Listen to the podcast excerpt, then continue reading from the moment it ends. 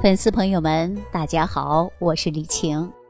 入冬以后，天气变冷，孩子们在室内待的时间呐比较多，再加上呢处于一个特殊时期，大部分的孩子啊都是在家学习和活动为主，减少了外出活动的时间，最容易导致气机不畅了。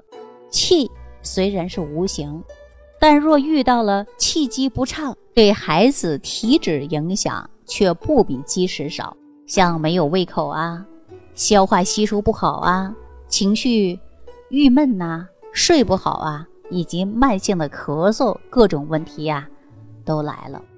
其实都是与气机不畅有关系。那么在冬季啊，如何通过调整起居饮食来帮助孩子疏通气机？那我建议呢，有三点。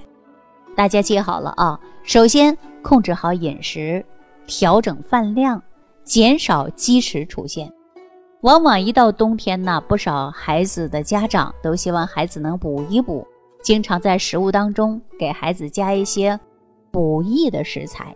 但是呢，营养虽然是非常高，营养越高的食材越是。考验咱脾胃的消化能力。那在特殊时期运动量不足的情况，那吃太多的肉啊，或者是补益的食材吃的过多呀，反而呢就容易形成了一种积食，不仅呢妨碍了脾胃的运化，中焦气机也会受阻。那脾胃呢正好属于中焦，那起到升清降浊、承上启下的作用。中焦气机受阻，水谷精微就难以输送到全身各处。所以，我们可以观察孩子的舌苔呀、口气呀、大便呐、睡眠呢，看是否出现了舌苔厚、口气重、大便不正常、入睡困难、睡不安稳或者睡觉磨牙的问题。一旦发现有其中的几项，那么就代表孩子啊。可能出现了积食，要及时的消食导滞，恢复脾胃运转功能。建议大家呢，运动量不足时，那饮食量啊要减少两到三成。再根据消化的状态，大家可以少食多餐，避免增加脾胃的负担。另外呢，家长给孩子吃饭的时候呢，可以安排一些善于行气的食物，减少气机瘀滞的产生。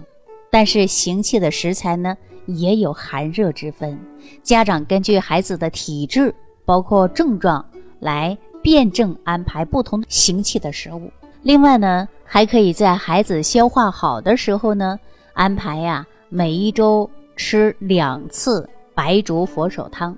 这个食疗方法可以帮助孩子呢养护脾胃，白术与佛手啊都能够起到健脾补气的作用。白术呢，它性温，能够入脾、入胃经，而且呢还能够健脾益气、燥湿利水。那佛手呢也是性温的，能够入肝经、入脾经、入胃经、入肺经。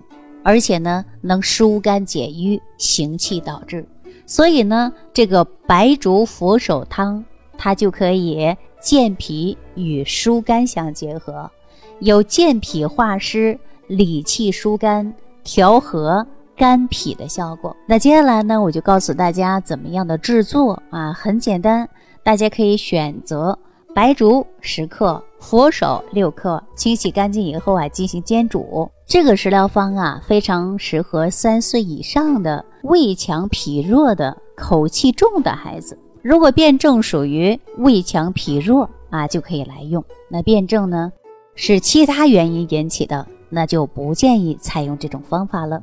好了，粉丝朋友们，提高免疫，抵抗病毒，人体百分之七十以上的免疫力。来自于脾胃肠道，订阅我的专辑《万病之源说脾胃》，从头开始，零基础学习，做健康第一责任人。